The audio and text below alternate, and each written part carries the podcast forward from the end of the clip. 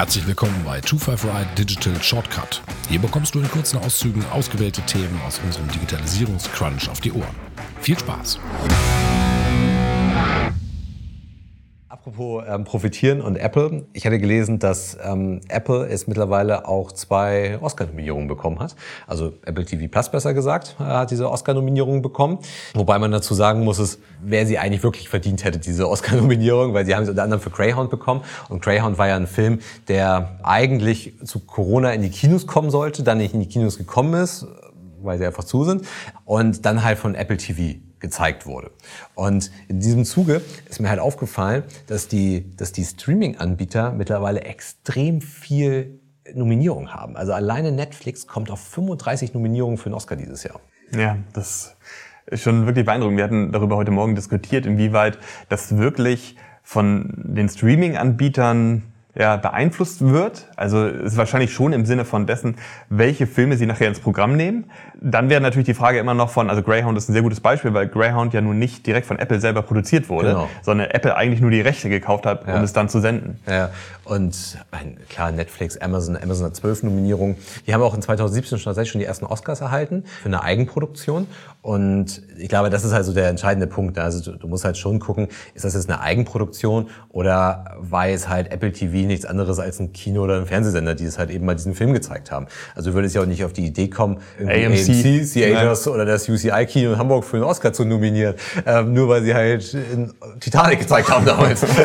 also äh, das, das machst du ja nicht. Aber äh, klar, es sind halt aus diesen, es kommt aus den Produktionsfirmen und ich glaube halt, dass die schon entscheidenden Vorteil einfach haben, diese Produktionsfirmen, weil sie halt einfach eine so große Datenlage haben ja. ähm, und ja. sie ganz genau wissen, was sie eigentlich produzieren müssen, wie sie es produzieren müssen. Und damit meine ich jetzt nicht nur diesen Oscar-Algorithmus zu knacken, mhm, um genau. halt irgendwie diese, man hat ja manchmal das, ist das Gefühl, dass diese Oscar-Filme manchmal so ein bisschen ich will nicht sagen seltsam wirken, aber man, man, man erkennt ein Muster all diesen Filmen. Ne?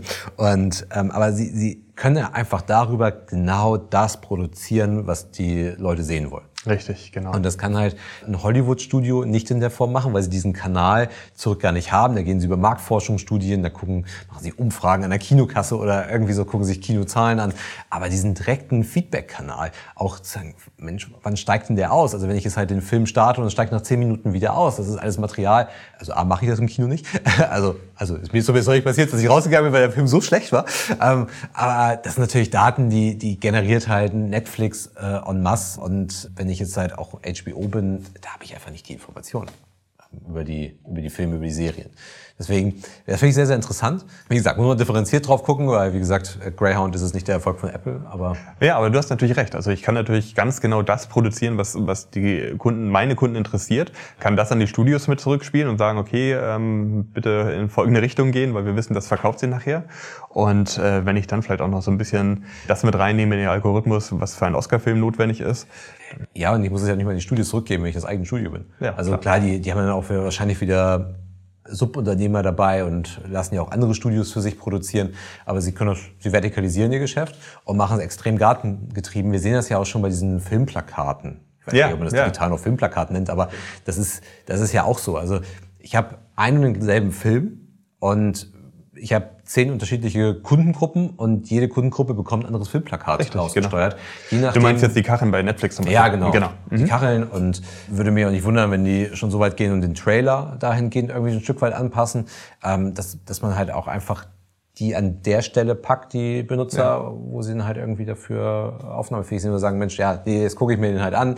Und hättest du halt an der Kinokasse so ein Standard-Filmplakat gesehen, das hätte dich halt eben nicht angesprochen. Aber dadurch, dass halt Netflix weiß, wie du tickst, können sie halt dir das richtige Material ausspielen, um dich zu überzeugen, das auch zu gucken. Das ist sogar ein Fakt. Also bei dem Netflix-Blog wird genau diese Technik erklärt, dass sie diese anwenden und wie sie dort vorgehen.